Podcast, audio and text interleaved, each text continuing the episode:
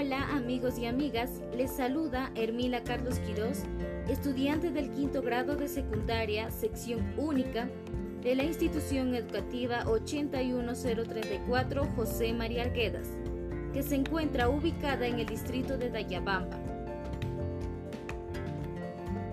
Este podcast es del curso de Arte y Cultura, Experiencia de Aprendizaje 3 de título.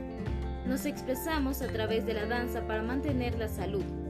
Y la actividad 4 titulada Creamos nuestro proyecto y nos autoevaluamos.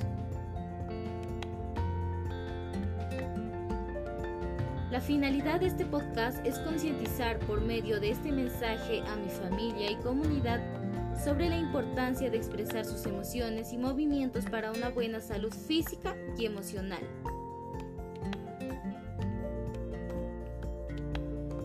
La importancia que genera el tener bienestar físico y emocional para las personas.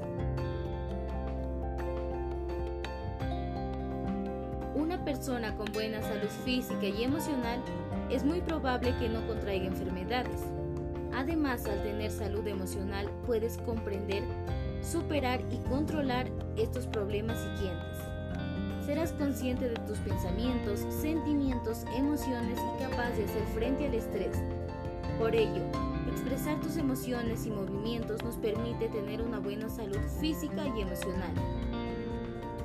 Entonces, tú, ¿qué esperas? Danza y disfruta la sensación de libertad que sientes al realizarlo.